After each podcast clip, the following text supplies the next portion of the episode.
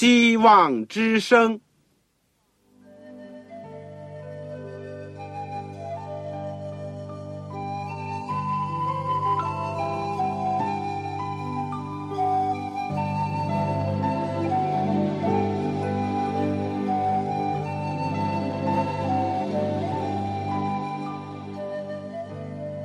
各位听众朋友，各位弟兄姐妹，欢迎您收听信徒培训这个节目。教会的兴旺，不单表现为人数众多，更要求教友的素质好。为了使教会真正达到人丁兴旺，又灵性健壮，希望之声特别为广大的信徒制作了信徒培训这个节目，满足主内同工同道的需要。信徒培训由黄牧师主讲，将有多种课程推出，欢迎弟兄姐妹们踊跃参加。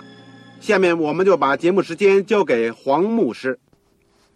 各位亲爱的弟兄姐妹，组内的同工同道，你们好，我是旺草。我们谢谢主，今天再一次能够在空中接着电波，我们一起来到主的面前，领受他的话语。我代表希望之声，欢迎你收听我们信徒培训的节目。我们上次呢讲了《帖撒罗尼迦前书》第三章，讲到保罗怎么样劝勉教会和信徒，能够在耶稣基督再来的这个指望当中呢，使自己的信心、盼望和爱心在原有的基础上呢更加的增长，更加的充足。我们今天会继续的研究第四章，就来看一看一个生与死的问题，尤其是在基督复临的亮光当中，怎么样来看待死亡的问题？在我们学习之前，让我们一起祷告，亲爱的阿巴父，谢谢你。在普天下的无数的人群当中，让我们有机会先能够认识主，有机会能够听见福音。主，尽管我们今天有的时候有这样或那样的困难，但谢谢你的恩典领导我们，也恳求主保守我们，使我们在你里面信心、盼望、爱心。都不至于动摇、涣散或消逝，相反，能够靠着主不断的长进。主，今天我们要再一次呢，继续学习《帖撒罗尼迦前书》的时候，愿你的灵继续的感动、光照我们，也鼓励、安慰我们，让我们大有盼望，能够把主的福音能够传扬出去，使这个黑暗的世界。得着天上来的光明，使许多忧伤的人得着安慰和盼望。垂听我们的祷告，奉主耶稣圣名，阿门。这个今天呢，我们就讲第四章。你有手边有圣经的，就请你打开。我顺带讲一讲，如果你没有圣经的，那么你可以来信给我，我很愿意。免费的为你提供一本圣经，目的呢，使你更好的听课，以后更好的学习主的话语。你叫来信香港邮政总局信箱三零零九号，三零零九号，或者是七六零零号，你写望潮收，望就是希望的望，潮水的潮。同时呢，也写清楚你自己的姓名、回邮地址和邮编的号码，我就会请童工想方设法的尽快的为你提供一本免费的圣经。如果你有传真也是方便的话，你可以用我们的传真服务。我们的传真机的号码是八五二二四五七六零一九。八五二二四五七六零一九，好，手边有圣经呢，请打开第四章。我们今天呢，就是研究在主耶稣基督再来的光照下，我们怎么样的来度我们的现实的生活，怎么样的来看待死亡的问题。我们说，人生的大问题莫过于生和死。多少哲学家、思想家、教育家、宗教家、科学家都在探索这些问题，但没有得到完满的答案和充分的亮光。比如说，中国古代的大教育家、大哲学家孔子呢，他曾经这样回答说：“不知生，焉知死？”对于生死的问题，他都感觉到很困惑、很模糊。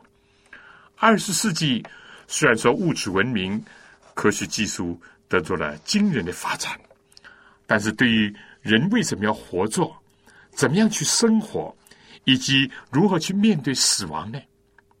人越来越感到困惑和迷茫。但感谢上帝，接着《帖撒罗尼迦书》给了我们很多宝贵的亮光。第四章第一到第八节。使徒保罗勉励他们要度一种圣洁的生活，远避淫乱。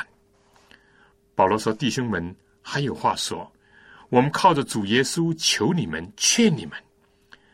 你们既然受了我们的教训，知道该怎样行，可以讨上帝的喜悦，就照你们现在所行的，更加勉励。你们也晓得我们。”凭主耶稣传给你们什么命令？上帝的旨意就是要你们成为圣洁，远避淫行。我们在研究这段圣经之前呢，我们或者要回忆一下当时帖撒罗尼迦教会的背景，对我们是很有帮助的。首先，我们说帖撒罗尼迦教会是在一个很大的城市当中。而且估计呢，是一个有二十万人口的大城市，也是一个交通要道，又是商业中心，还是一个风景优美的旅游区呢。更加是驻扎了一些军队的一个城市。而帖撒论家教会和他们信徒的信心呢，我们可以这样讲，很多都是初加入教会的，刚刚离开这个他们当地的宗教。或者是开始脱离他们的生活习惯和一些风俗影响的人。另外呢，我们说按照他们所在的环境，我们再来看看当时的犹太人呢。尽管我们说在理论上，他们非常的尊重婚姻的制度，而且他们认为宁死都不可以拜偶像、谋杀或者是犯淫乱的罪。但实际上呢，在那些日子，离婚是非常的简单。生命记固然写下了，如果要发现妻子有不忠诚或者是淫乱的话呢，就可以离婚。但是到了这个这些犹太的教师拉比的手下呢，把这条条文呢越来越放宽，好像是在烹调食物的时候呢放了很多盐啦，或者是说呃出街的时候没有蒙头啦，或者是在街上和男人谈话，甚至于。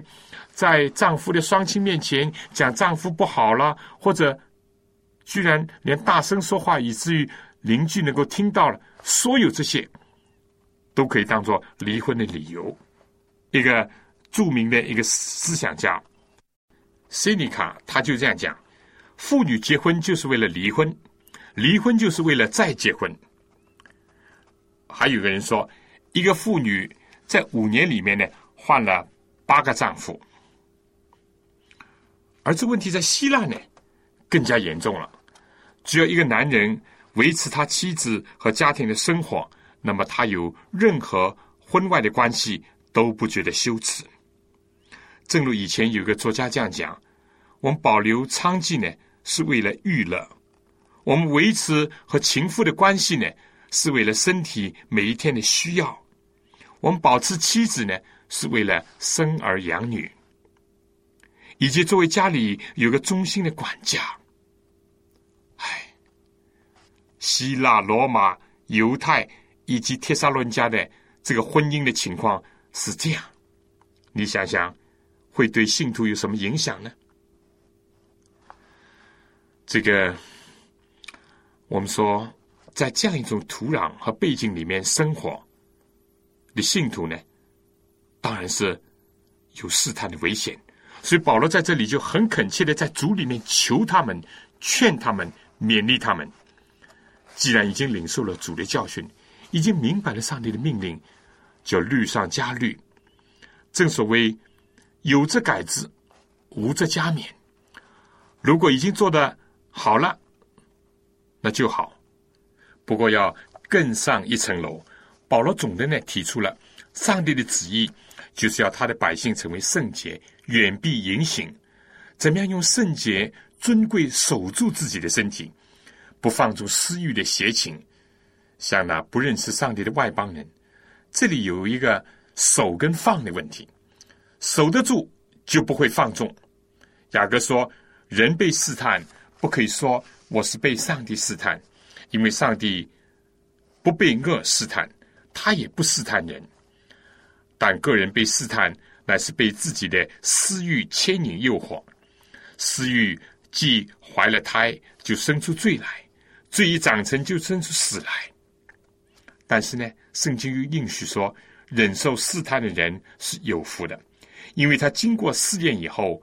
必得生命的冠冕，这是主应许给那爱他之人的。保罗在罗马书十三章最后一节是这样讲：总要披戴主耶稣基督，不要为肉体安排去放纵私欲。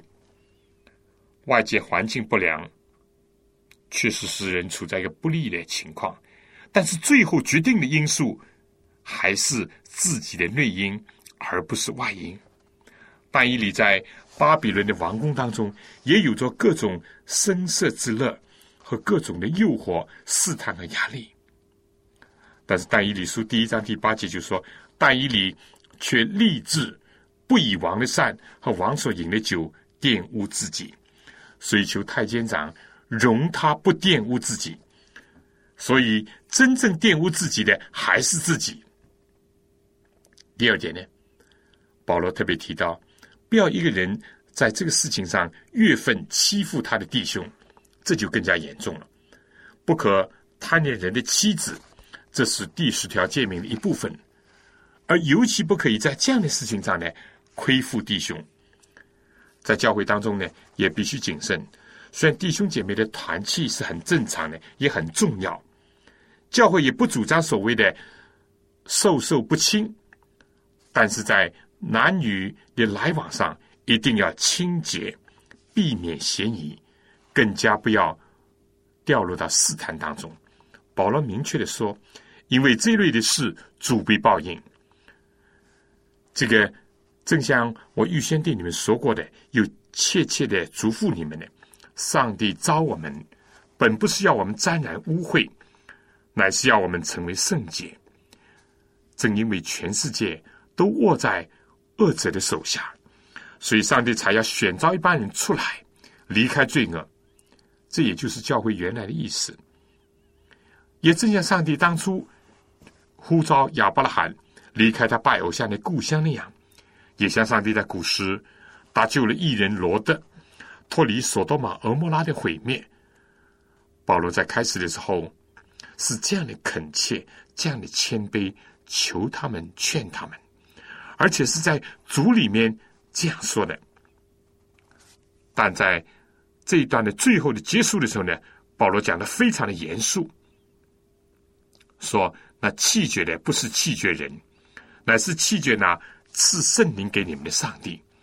意思就是说，如果不听保罗的劝诫，那不是弃绝一个人，乃是气绝圣灵，这是非同小可的事情，是非常。严肃的，而且会带来可怕后果的事。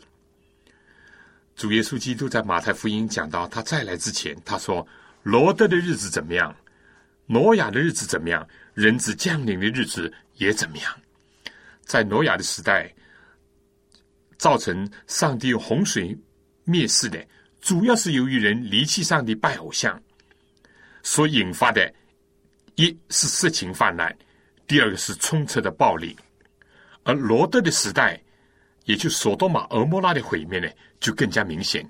索多玛、俄摩拉是一个同性恋的以及滥交的一个中心，也是一个强暴的所在，结果就遭到了天火的毁灭，也象征着世界末了的一种情况。如果说帖撒论家人是刚刚离开偶像归向上帝，要注意这个问题的话，今天的时代就更加需要注意这个问题。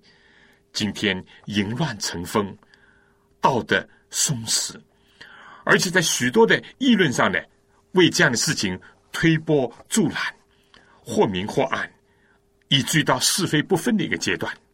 非但离婚的现象越来越严重，婚外情、婚前性行为、同性恋滥交的现象也是极其的严重。而艾滋病呢，在某一个层面上，也可以。看作是人违反了上帝的道德定律，尤其是在婚姻家庭关系以外的所有的不正当的性关系所带来的后果之一。但基督徒并不是消极的为了害怕刑罚而避免犯罪，而是想到上帝的崇高的呼召。上帝是圣洁的，我们也需要圣洁；上帝的国度是圣洁的，我们要成为天国的子民。也必须要圣洁。我们的身体既然是基督用重价，就是用他的生命买来的，又是圣灵的殿，所以人要爱惜自己的身体。另外，不要拆毁上帝的殿，因为保罗说：“凡拆毁上帝殿的，上帝也必毁坏他。”人会自食其果。第九节这里讲论到弟兄们相爱。不用人写信给你们，因为你们自己蒙上帝的教训，叫你们彼此相爱。你们像马其顿全地的众弟兄固然是这样，但我劝弟兄们要更加勉励。我们说，在男女之间要避免不正当的性的关系，但在弟兄姐妹之间呢，却要发展一种圣洁的、互助友爱的、彼此亲热的关系。我们再次感到，这对一个盼望主再来的一个教会是非常重要的。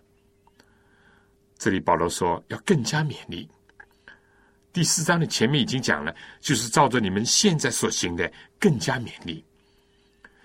基督徒要进步，应当说是没有止境的，永远不可以自满，更加不可以停步不前，因为总有一个呼召在我们面前说。你要完全像你们天赋完全一样，尤其是我们来到了世界的末了。耶稣讲，只因不发的事情增多，许多人的爱心才渐渐的冷淡了。所以在这一点上呢，就显得特别的重要。保罗劝勉帖撒罗尼家人要不断的追求爱，追求彼此相爱以及爱众人的心。所以在保罗呢，在社会上呢，他又怎么样的劝勉信徒呢？他说要立志做安静人，办自己的事，亲手做工。正如我们以前所吩咐你们的，叫你们可以向外邦人行事端正，自己也没有什么缺乏。我相信提摩太到了那里呢，除了看到他们有许多好的表现。他们的日程也发现了他们一些问题。刚刚所讲的是其中的一些问题，现在又来到了可以说是第三个问题。因为有些人相信耶稣快要来了，结果呢，他们就放弃了日常的生活本分，甚至停下工作不干了。也有些人呢，有些狂热的举动。总之呢，有的是心凉了，有的是狂热。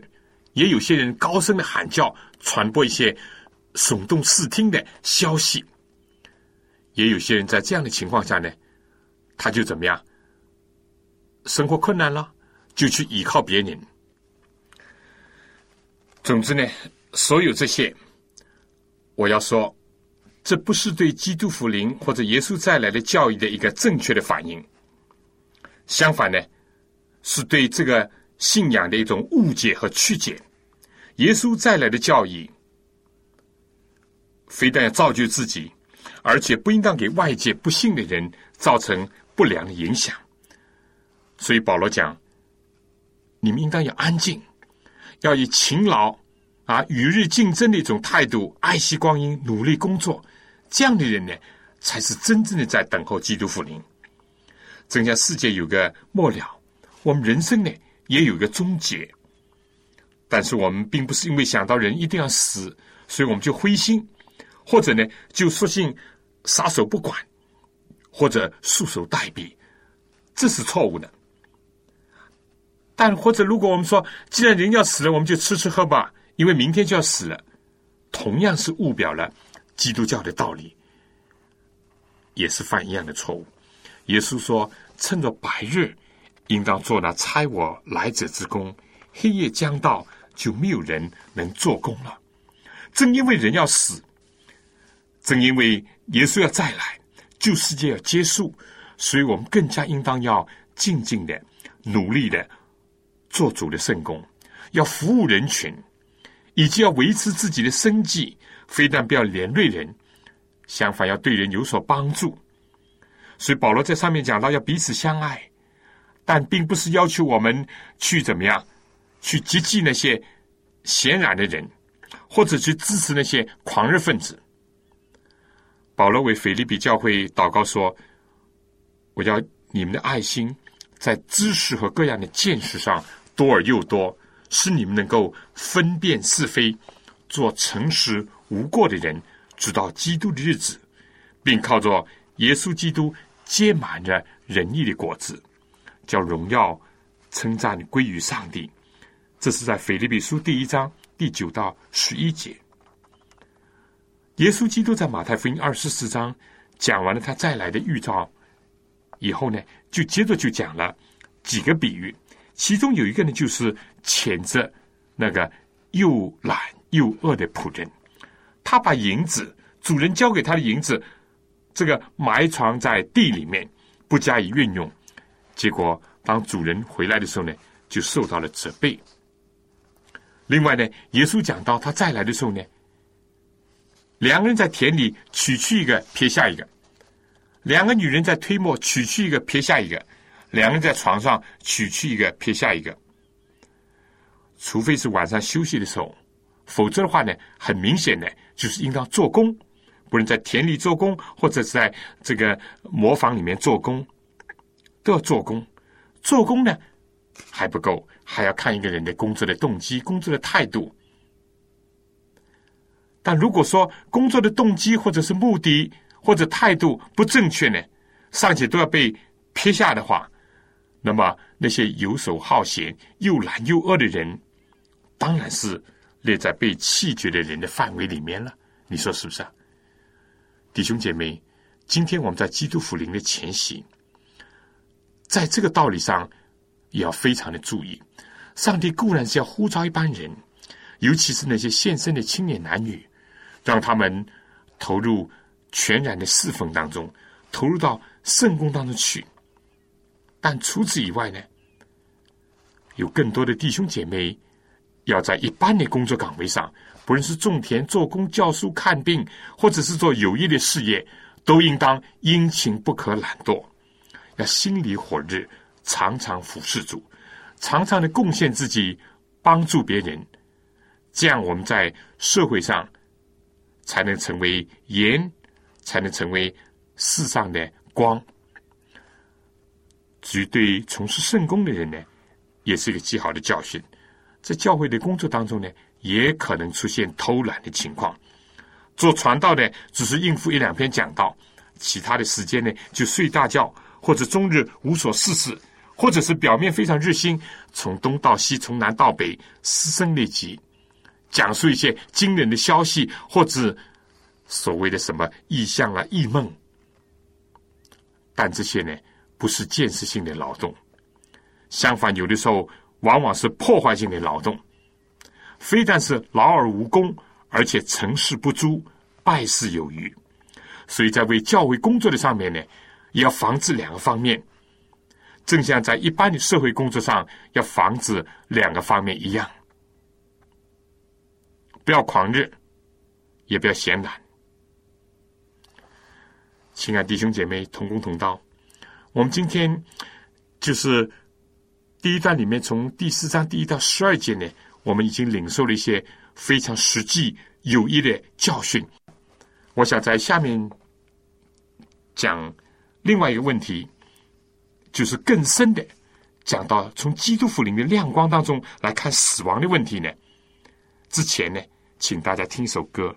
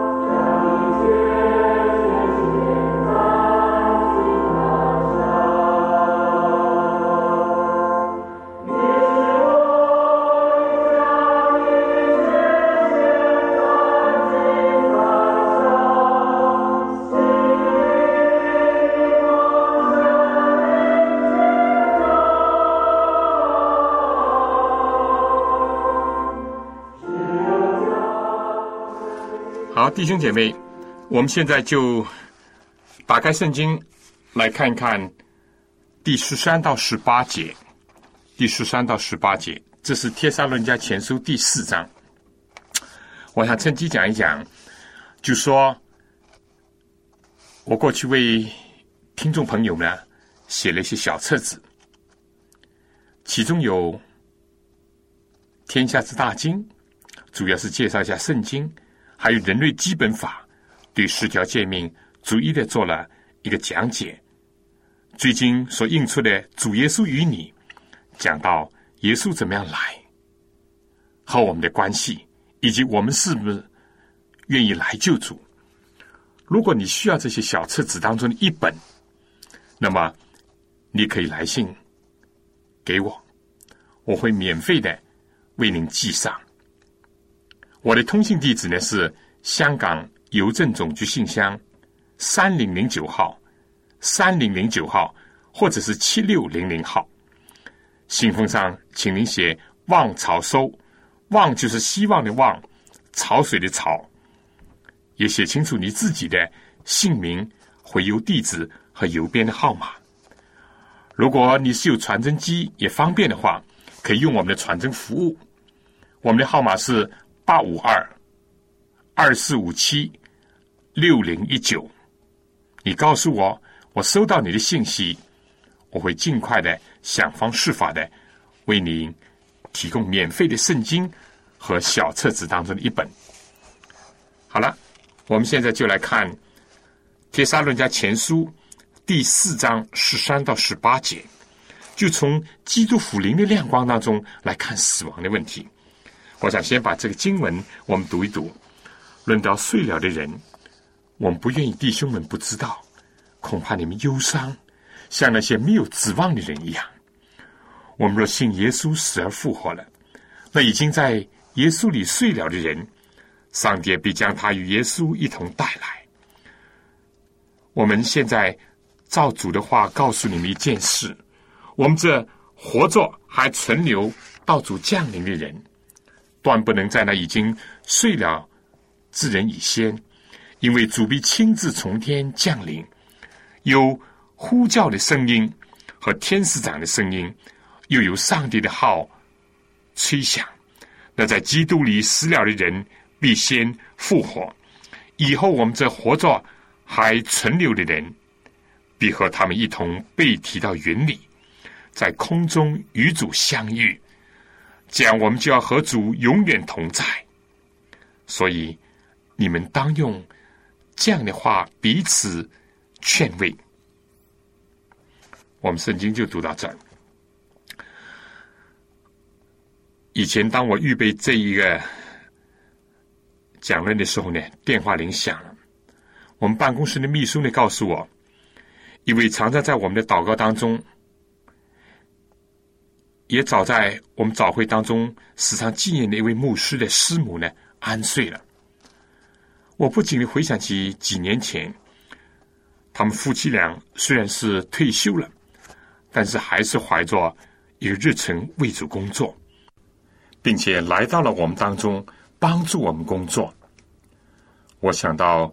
这位头发雪白的老牧师，他的笑容，他在早会上所讲的，他在下班以后，有的时候常和他瘦弱的师母在医院的院子里面散步的情况，我又回想起所传来的消息，以及所写给我的信，讲到这位牧师师母身患绝症，一度听说有所好转，就令我们。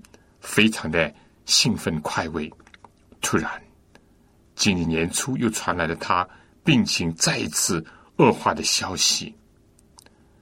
今天这位牧师的师母，也就是说，他一生都是在软弱病痛当中，但是他从来不哼一声，也从来不叫苦。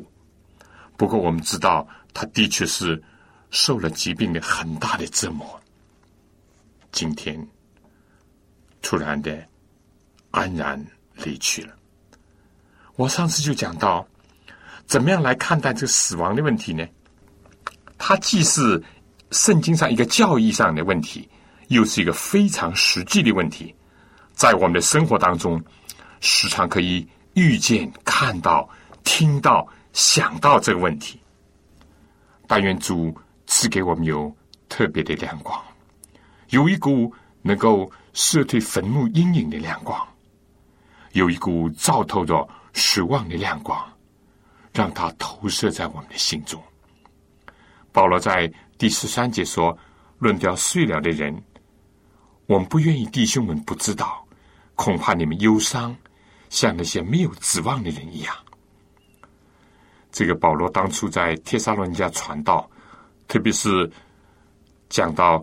耶稣再来的这个信息，当时保罗和那里的教友非常的盼望耶稣很快就能够再来，因为当时他们看到罗马帝国的许多的景象，既有道德败落的地方，又有种种欺压、不公平的事情发生，更加有战争、有暴乱，他们是多么的盼望基督复临啊！他们是这样的相信，也这样的传开了。但是后来，眼看他们有些亲人没有等到耶稣再来，就离开了世界。他们当中有些人就陷入了忧伤。相信提莫泰呢，他访问了那里以后，也把这个现象呢带回来，告诉了保罗。所以保罗在这里就说：基督徒的死只不过是睡了。我们说，虽然这不是一个崭新的观念，在旧约里面也有这样的说法，但毕竟在充斥着死亡那个世界，听惯了坟墓面前哀哭的人，对他们讲来，睡，这是一个很美丽的一个安排。我们说，在基督教的丧事礼拜当中，看不到。这些字眼，什么长眠了或者千古，相反呢，我们可以看到这样的一种字句，说某某弟兄或者某某姐妹安睡主怀。是的，对基督讲来，死就像睡了一样。现在是没有知觉了，但是到天明的时候呢，他会醒来。我们面对着亲人，我们今天说，有的时候面对着自己的弟兄姐妹，甚至于说一般人的死亡，我们都难免会有忧伤。正像我刚刚听到这个消息，我含着战斗的声音告诉了我的同工。正像前一阵子，我看到世界上有很多无故死亡的景象，我的心也忧伤。尤其是死亡这个暴客，如果闯入到我们自己的家园，夺走了我们亲人生命的话，人是难免有悲伤的。生离死别，历来都是忧伤的一个泉源。但可喜的是，保罗说：“我们不要忧伤，像那些没有指望的人一样。”我们说，遇到亲友伤亡会忧伤，也应当忧伤，但是不要失去指望，用指望的砝码来平衡人类。因着忧伤而下沉的一个心灵，因为睡了会醒。基督徒现在死了，在耶稣再来的时候要复活，黑暗要过去，清晨要来到。我想呢，在继续讲下面之前，请大家听首歌《末日点名》。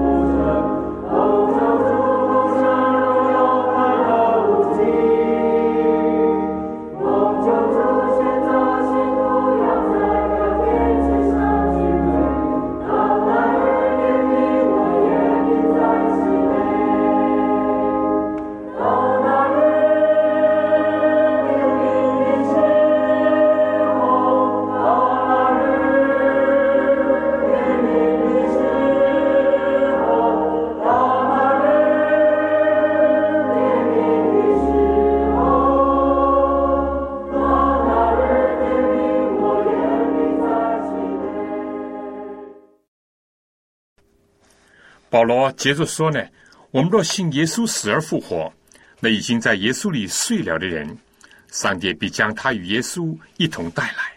我们指望的依据呢，就是耶稣已经复活。如果耶稣没有从死里复活，我们就没有指望。”保罗说：“他所传的也就突然，我们信也是突然。”保罗这个讲耶稣为了担当我们的罪孽，他曾经死过。但正像他在启示录对年老、孤独、被流放的使徒约翰讲：“我曾死过，现在又活了，只活到永永远远，并且拿着死亡和阴间的钥匙。耶稣得胜死亡，耶稣穿越坟墓，升入天堂。他是出手之过。耶稣说：‘复活在我，生命在我。信我的人虽然死了，也必复活。’”我们如果真的是信耶稣死而复活，那么我们的指望是有保障的，我们的信仰是会成为现实的。正像耶稣复活那样，在耶稣里面安睡了的人，也必定复活。下面有一句话呢，我想必须要解释一下，就说上帝必将他与耶稣一同带来。不要误解了，像有些人所讲的那样，是指着死了的圣徒呢，现在已经升天了。第一，这个话和后面所讲的明显有矛盾。第二，这句话如果狭隘的讲，可以指着耶稣基督复活升天的时候呢，他的确是掳掠了仇敌，掳掠了撒旦和死亡，带了一批，在他钉十字架的时候，那般从裂开的坟墓当中。从死里复活的人，把他们一起带到天上去，来到上帝的面前，正像希伯来书第二章第九到十五节所讲的那样，作为掳掠仇敌撒旦的一个凭证，就是将来基督复临的时候，耶稣和所有复活升天的圣徒一起被上帝带到他的宝座之前，这才是这一节圣经的。真正的意思，不要误解了，以为耶稣来的时候呢，把那些已经在天上的复活的灵魂也带来，不是带到地上来，而是带到天上去；不是在现在，而是在将来；不是一个没有身体的灵魂，而是一个灵魂身体，就是按照《帖撒罗尼迦前书》第五章最后所讲的二十三节说：“又愿你们的灵与魂与身子。”的蒙保守，在我主耶稣基督降临的时候，完全无可指摘。所以呢，我们这一点呢，要必须非常的清楚。然后，圣经在下面呢，就讲到复活的时间和次序了。第四章十五节，请你看一看。保罗说：“我们现在照着主的话，告诉你们一件事：我们这活着。”还存留到主降临的人，断不能在那已经睡了的人之先，因为主必亲自从天降临，有呼叫的声音和天使长的声音，又有上帝的号吹响。注意下面啊，那在基督里死了的人必先复活。根据圣经以及启示录第二十章，我们知道基督复临以后，就要开始天上的千禧年。在基督复临的时候呢，第一件大的事情要发生，就是在基督里面死了的人或者睡了的人呢，必先复活。所以根本没有说已经复活到天上的事情。第二件事情呢，就十七节所讲的，以后我们这活着还存留的人，必和他们一同被提到云里，在空中与主相遇。我们相信，在这个过程当中，活着的圣徒呢。他们的身体要变化，和那些已经复活的圣徒一样，必从一个必死的变成不死的，从那个必朽坏的变成不朽坏的，从一个肉体变成一个兼具灵体的。你可以看看《格林多前书》十五章就讲了，睡了的圣徒呢，首先复活，但是被提是和活着的。改变了的圣徒呢，一同被提，并没有今天有些人所讲的这个暗暗的背提这个事事情。第三呢，就是说背提到云里，在空中与主相遇，这些非常明确的话就告诉我们，并不是说好人死了以后呢就已经升天，恶人死了以后呢就已经下地狱。如果信徒就说圣徒呢已经升天的话，那么。又怎么会有复活这件事情呢？其次呢，也并没有讲什么暗暗的背提了，就是啊，这个啊，在基督复临之前，有些信徒呢被暗暗的提去了，没有。这里很清楚的讲，明显在云中，在空中，正像耶稣升天的时候，那些在橄榄山抬头望天，看耶稣怎么样被接去的时候。天使对他们说：“你们看见他怎么样去，他还要怎么样的来？这是明显的人所能看得见的，所能知道的。而且呢，启示里面讲，众目都要看见他的福临，并没有什么暗暗背提之类的事情。而且有理由相信呢，为了彰显上帝的慈爱和公义，为了见证信主以及守道是有福的这些。”在主里面睡了的圣徒，从死里面复活，而那些恶人呢？啊，就是说拒不悔改、也不接受福音的人呢，在他们被荣光杀灭之前呢，他们要看到这些艺人的一种变化，让他们看到艺人的复活的清晨所带来的荣耀和光明。我想这一幕呢，就是让这些恶人知道。上帝的威严，上帝的信实，上帝的公义和慈爱，也让他们看到他们在世界上所讥笑、所藐视、所逼迫，甚至于置于死地的人呢？今天在上帝的恩典当中，要得享何等的变化，何等的荣耀。第三呢，也表明了千禧年呢，不是在地上，而在天上，因为保罗在空中与主相遇，这样我们就要和。主永远同在了。千禧年在天上以后，照着启示录第二十章十一到二十一章开始，我们知道将来圣城要下降，上帝的宝座要在人间。所以在这个意义上，圣徒从脱离了死亡的这个辖制，他们就开始永远和耶稣同在了。基督徒在世界上。在生活当中，有分离的时刻和痛苦，正像保罗在前面所说的：“暂时与你们离别，是面目离别，心却不离别。”保罗有难过，也有挂念，也有忧愁。保罗想到他已经安睡的那些童工，想到他在帖撒论家所引领归主的人当中，有些人也已经过世了。安睡了，保罗有忧伤，但是他更加有指望。生离死别的痛苦，基督徒都可能会体会到尝到，但对基督徒讲来，对于那些有真正的爱心的人讲来，他们活着的时候，最多只有身体的离别，而没有心灵的。隔绝，在死亡临到的时候，最多只有再见，而没有永别。怪不得美国的大布道家某迪，当他病重垂危的时候，他所有的家里人都继续的待在床边，很自然的就流泪哭了。但某迪就说：“您不要哭，你们应当欢喜，因为我们不久就会小别重逢。”心情更加激动。我父亲过世的时候，差不多他就四十岁过一点点。那个时候，我开始就知道什么叫死亡。几乎在我少年的时候，死亡已经给我留下深刻的印象。我也参加过很多的丧礼，也主持过一些丧礼。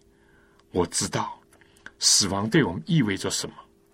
但在基督里面，我更加看到了光芒，就像一颗种子，今天埋下，来日就开花；那必朽坏的身体，今天埋葬，主来的时候呢，生命就再一次的发放光芒。保罗在这里所说的，正像耶稣在这里亲口所讲的，就是约翰福音第五章二十四节说：“我实实在在的。”告诉你们，那听我的话又信那差我来者的，就有永生，不至于定罪，是已经出死入生了。我实实在在的告诉你们，时候将到，现在就是了。使人要听见上帝儿子的声音，听见人就要活了，因为父怎样在自己有生命，就赐给他儿子，也照样在自己有生命，并且因为他是人子。就赐给他行审判的权柄。您不要把这事看作稀奇，时候要到，凡在坟墓里的都要听见他的声音，就出来行善的复活得生，作恶的复活定罪。我想趁着机会呢，简单的把启示录第二十章千禧年的道理呢，做一个很简短的讲解。如果我们详细的研究这张经文呢？再配合了圣经其他的章节，我们就一定会很清楚的知道，千禧年是在基督复临之后，而不是在基督复临之前，是在天上而不是在地上。刚刚所读的圣经，耶稣说行善的复活得生，这明显是指着头一次的复活，就像启示录第二十章第五节所讲的，这是头一次的复活，其余的死人还没有复活，只等到那一千年完了，在头一次复活有份的有福了，圣洁了。第二次的死在他们身上没有权柄，他们比作上帝和基督的祭司。并要与基督一同作王一千年。既然有头一次的复活，一定有第二次的复活。第一次的复活，明确的讲呢，是有福的、圣洁的，也就是指着那些信主耶稣基督人、行善的人。他们虽然死了，但耶稣再来的时候，主的声音和天使长的声音要把他们从坟墓当中唤醒，而且呢，要让他们享受。福分和基督一同做王一千年，所以我们简单的讲，在千禧年的开始，第一件事情就是睡了的艺人，那些行善的必定要从死里复活，而活着的艺人呢，要和他们一样的得到改变，然后要和他们一起被提到空中。正像我们前面所讲的，至于其余的死人呢，还没有复活。啊，所谓剩下的呢，就是那些不幸的恶人，他们没有复活；而活着的恶人呢，他们要在主降临的荣光当中要被杀灭。这也就是《帖撒人家后书》所要讲到的。所以在一千年的当中呢，那些得救的艺人，在天上要跟耶稣一同作王，来审定所有的罪人，包括犯罪天使的案件，定下他们的刑罚。好彰显上帝的公义和慈爱，而到了一千年结束的时候呢，在启示录二十章第七节到十五节就讲到，撒旦要从监牢里面被释放，为什么呢？因为这时候恶人要复活了，并像耶稣所讲的，作恶的复活要定罪，恶人一复活，撒旦又有工作可以做了，就好像是脱离了牢笼那样，在这样的时候，天上的。圣城新耶路撒冷，也就是圣徒的营和蒙爱的城呢，要从天降下。撒旦就要鼓励所有复活的恶人，可以说是包括历代的恶人，要去包围圣城，要去攻打圣城。就在这样的时候，上帝的白色的大宝座要显现，要宣判他们的罪状，他们要按照自己所行的受审判。而在那个时候呢，死亡和阴间呢，要被丢在火湖里面。这火湖就是第二次的死。圣经讲，若有人名字没有记在生命册上呢，他就被扔在火湖里，就要接受执行审判。上帝用烈火，正像古时候用洪水，要再一次的洁净这个地球，然后呢，新天新地。就要开始，这就是圣经所讲非常明显的道理。但愿我们每个人都从这些启示的亮光当中得着亮光，在上帝的生命的光中行走，以致在这世界上，不论是我们面对死亡、面对苦难，或者甚至于自己要遭遇到死亡，但是我们还是有希望，因为。耶稣基督已经得胜，让我们为这个欢喜快乐。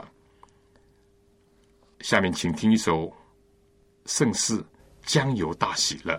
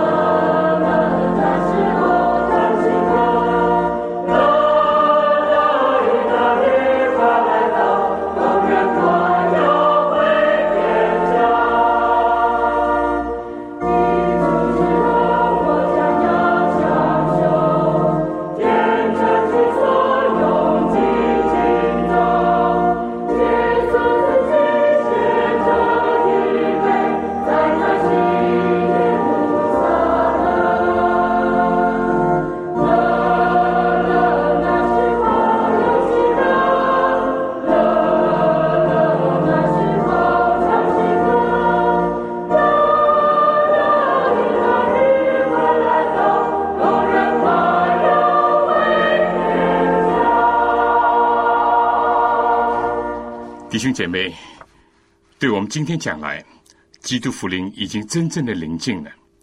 但愿我们像保罗所讲的，你们应当用这样的话彼此劝慰。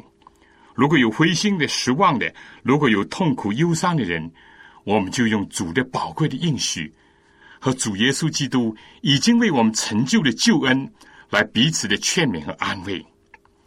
我想今天呢，我就讲到这儿。愿上帝帮助我们，也安慰我们弟兄姐妹当中，如果有人确实是有忧伤的、有失望的，特别是遭难的，或者是遇到那些不幸的人的逼迫的，以及我们的家庭当中或者是亲友当中有伤亡的，愿天上的平安以及上帝的恩典与你们同在。好了，最后呢，我还是要说。如果你有什么问题，还需要继续的研究讨论，或者灵性上有什么分享，有什么好的见证，或者是好的情况，我非常乐意的听到你们。所以，请你能够尽可能的抽出一点时间给我写信。而我所讲的圣经以及一些小册子，如果你需要的话，你也在信里面告诉我。来信呢？请寄香港邮政总局信箱三零零九号，三零零九号，或者是七六零零号。你写“望潮收”，“望”就希望之声的“望”，潮水的“潮”。写清楚你自己的姓名、回邮地址、邮编号码。当然，你也可以用我们的传真服务，我们的号码是八五二二四五七六零一九。八五二二四五七六零一九，下次同样的时间在空中相会。愿主赐福给您、您的全家和您的教会。再见。